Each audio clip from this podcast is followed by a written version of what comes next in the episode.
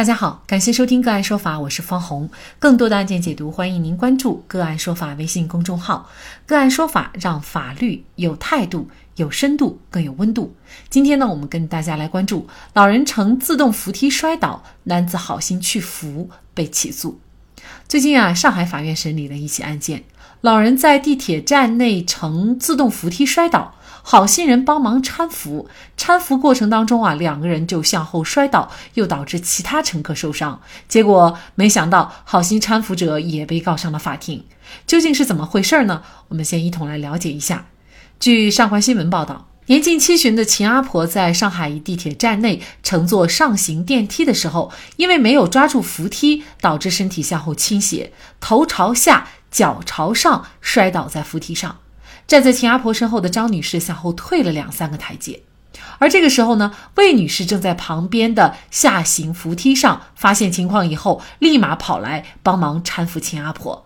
搀扶的过程当中，秦阿婆要蹬脚借力起身，结果她和魏先生两人先后向后倾倒，导致后排的张女士被撞倒受伤。而张女士的伤啊还真不轻，经医院检查，张女士被诊断为头面部外伤。右桡骨远端骨折等，张女士起诉要求秦阿婆承担赔偿责任，魏先生地铁公司承担补偿责任。秦阿婆称啊，自己摔倒的时候并没有碰到张女士，张女士受伤呢是因为她没有扶扶手，或者是魏先生碰到造成的，和自己没有关系。而魏先生则说呀，自己出于好意帮忙搀扶秦阿婆，没有料到会发生后续的事情，所以呢，他不应该承担补充责任。那地铁公司则认为啊，自己已经尽到了相应的安全保障义务，对张女士的受伤是没有过错的。那么这个案件当中，好心扶秦阿婆的魏先生，到底是否需要对张女士的伤来承担责任呢？那么谁又该为张女士的伤来承担责任？是秦阿婆吗？那么就这相关的法律问题，今天呢，我们就邀请北京市长安律师事务所高级合伙人王宇为律师和我们一起来聊一下。王律师您好，主持人好。嗯，好，非常感谢王律师哈。呃，那么首先这个案件，我们就先来看地铁公司哈，因为事情是发生在这个呃地铁公司的管辖范围内啊。那您觉得地铁公司要承担这个责任吗？啊，我认为地铁公司是无需承担责任的。呃，根据民法典第一千一百九十八条之规定呢，宾馆、商场、银行、车站、机场、体育场馆、娱乐场所等经营场所、公共场所的经营者、管理者。或者是群众性活动的组织者未尽到安全保障义务，造成他人损害的，应当承担侵权责任。在本案当中啊，通过网上新闻报道可以看到，地铁公司呢作为管理者，已经通过广播、文字提示语等多种渠道，明确提示乘客紧握扶手，注意乘梯安全。而且呢，事发前啊，涉案的自动扶梯运行正常。事发后，地铁工作人员呢又是第一时间到场处置，那么已经尽到了合理而且是必要的安全保障义务，所以啊，地铁公司是无需承担责任的。而且呢，依据民法典第一千一百七十五条，损害是因第三人造成的，第三人应当承担侵权责任。在本案当中呢，站在地铁公司的角度看啊，张女士被撞倒受伤。是因其他原因造成，应当由呢相应的责任人承担责任，与地铁公司啊是没有关系的。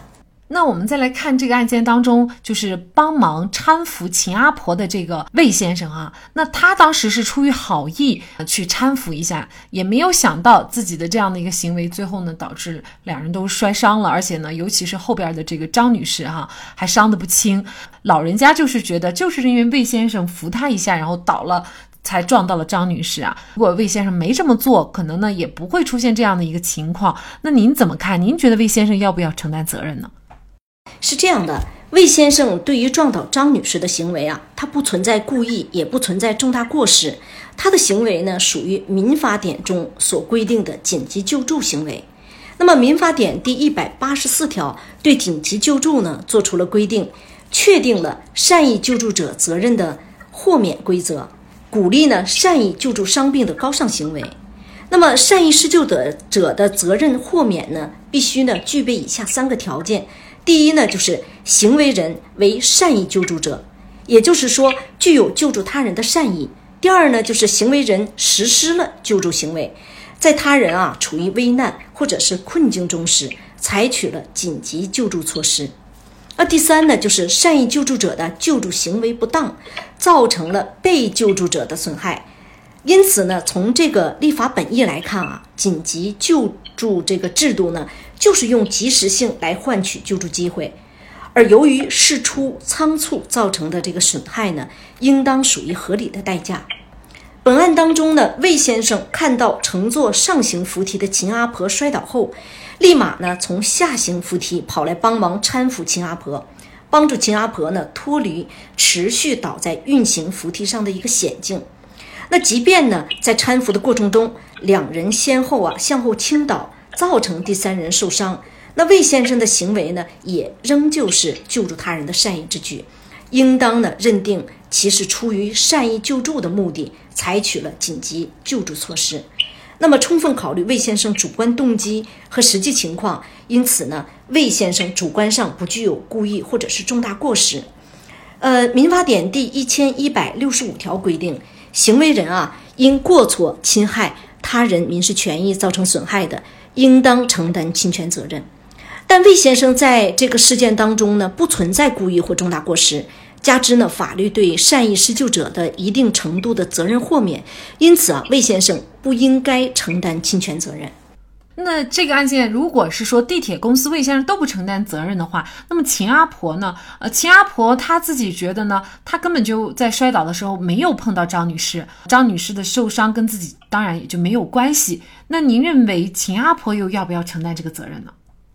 呃，秦阿婆是需要承担责任的。从大的方面说呢，她应该承担侵权责任；具体而言呢，她承担的是啊因侵权导致的人身损害赔偿责任。呃，民法典第一千一百六十五条规定呢，行为人啊因过错侵害他人民事权益造成损害的，应当承担侵权责任。那么，根据民法典的前述规定以及理论通说呢，一般侵权责任呢有四个构成要件，也就是行为人实施了侵权行为，受害人呢民事权益遭受损害，行为与损害之间呢存在因果关系，以及行为人存在过错。在本案当中呢，秦阿婆发生过两次摔倒行为。第一次摔倒呢，是秦阿婆在地铁站内乘坐上行电梯时，没抓住扶梯，导致身体向后倾斜，然后呢，就是头朝下、脚朝上摔倒在扶梯上。那么第二次摔倒呢，是善意救助人魏先生帮忙搀扶秦阿婆的过程当中，秦阿婆呀蹬脚借力起身。导致秦阿婆和魏先生两人呢向后倾倒，而正是秦阿婆第二次向后倾倒行为呢，导致后排的张女士被撞倒受伤了。那么秦阿婆呀，作为完全民事行为能力人，对自身身体状况呢有一定了解。她乘坐自动扶梯时啊，没有遵守地铁公司关于乘梯安全的指引，在拎包换手时未抓住扶梯扶手，导致摔倒。进而呢，才引发了后续的这个案涉事故。所以呢，秦阿婆对张女士的受伤啊是存在过错的。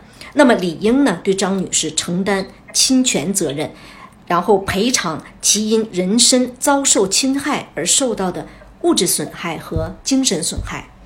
呃，那么我们讲完秦阿婆应承担的责任，现在我们回过头看一下秦阿婆提到的张女士受伤是因为啊她没扶扶手。或者魏先生碰到造成的这一说法对不对呢？根据刚才前面讲过，秦阿婆自身呢确实存在过错，应该呢对张女士承担侵权责任。那张女士是否也有责任呢？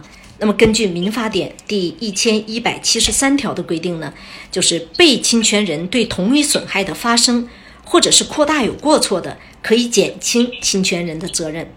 所以啊，即便我们现在假设一下张女士。对自身受伤存在过错，那呢也仅仅是减轻秦阿婆所承担的侵权责任而已，而不能免除秦阿婆的责任。更何况呢，张女士呢向后呢，她是退了两三个台阶，已经预留出了这个安全的距离，所以张女士自身啊，对于损害的发生并没有过错。再者呢，这个魏先生面对秦阿婆的危难状况。勇敢挺身，实施善意救助行为，而且呢，秦先生不存在故意，也不存在重大过失，不应该过度苛责其注意义务。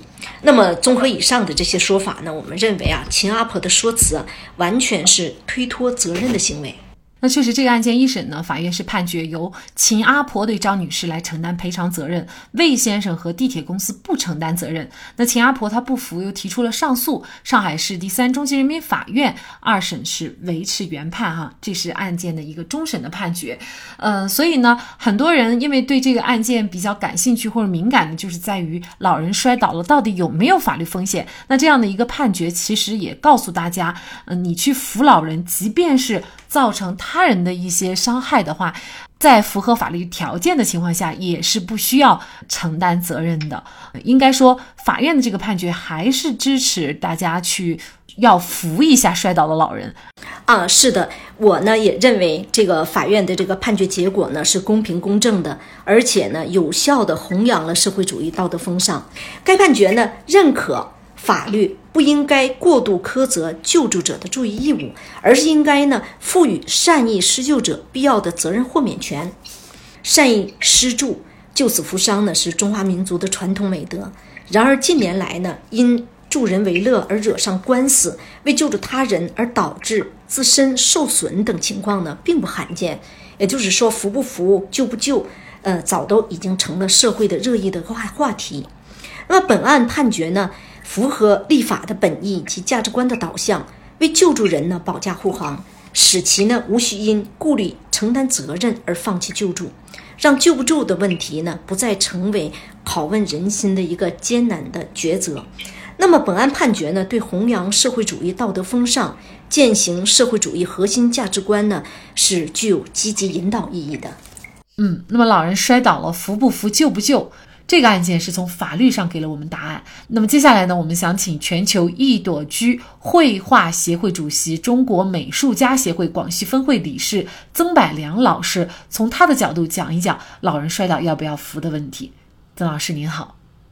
啊，我们这里就发生了这么一件事：一个盲人的老人家，他都九十岁了，摔倒的时候呢，啊，其实他也看不到谁碰了他。结果呢？呃，有人把他救起来了，并把他送到医院了。这个人不管就是碰到他或者不碰到他的人，都要感谢他，因为人家懂得啊去解决问题。这件事发生之后呢，啊，他的子女也来了，当时呢也怀疑是不是这个人啊碰到他了啊。现在这么严重，你出这点钱，你应该要负责到底。但是呢。这个善人哦，他不争，吵不起来，他们子女就去报案了。报案了呢，去调那个视频嘛，路上都有监控的嘛，啊，结果呢，才发现了撞到的不是这个人，撞到的人跑了，没有良心嘛。于是，这个他们的子女啊，就去找到那个善人，当然也没找到，因为当时没有留下姓名，也没留下地址。这个他们的子女呢，只觉得对不起人，当时误解了别人，那怎么样呢？他们就先把自己的父母、父亲哦，把他照料好先，他都还要想办法去找到这个善人，要给他一个个真心的感谢。其实这就是最好的大结局，最圆满的大结局。其实按照我们中国文化来说呢，我们要化解矛盾，不在于争一个道理，哦，我们真正的。讲真情在啊！中国历来的传统文化是助人为乐的啊。我曾百良呢是从七年就开始教盲人画画的。其实人嘛，来到这个世间就是来修行的，就是改掉改变自己的不足之处啊，提升自己的这个认知，获得真正的修养，所以这个世界才会更美好。只要我们每个人都献上一份爱，这个世界就会充满着大美。大爱，大爱无疆。在柏林墙推倒的前两年，东德一个名叫亨里奇的守墙卫兵开枪射杀了攀爬柏林墙企图逃向西德的青年克里斯。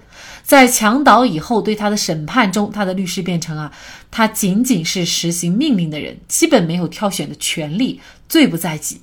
而法官则指出，作为警察，不施行上级命令是有罪的，然而打不准是无罪的。作为一个心智健全的人，此时此刻，你有把枪口抬高一厘米的权利，这是你应该自动承担的良心义务。这个世界在法律之外还有良心，当法律和良心抵触之时，良心是最高的行动原则，而不是法律。尊崇性命是一个放之四海而皆准的准绳。本案最终，卫兵亨利奇被判处了三年半的有期徒刑。所以，这个故事告诉我们，最高的法律是人的良知。好，在这里再一次感谢北京长安律师事务所高级合伙人王宇维律师。以及全球一朵居绘画协会主席、中国美术家协会广西分会理事曾百良老师。那更多的案件解读，欢迎大家关注我们“个案说法”的微信公众号。另外，您有一些法律问题需要咨询，都欢迎您添加幺五九七四八二七四六七这部手机号的微信号向我们进行咨询，我们会将您的问题转给我们专业资深的律师进行解答。好，感谢您的收听，我们下期节目再见。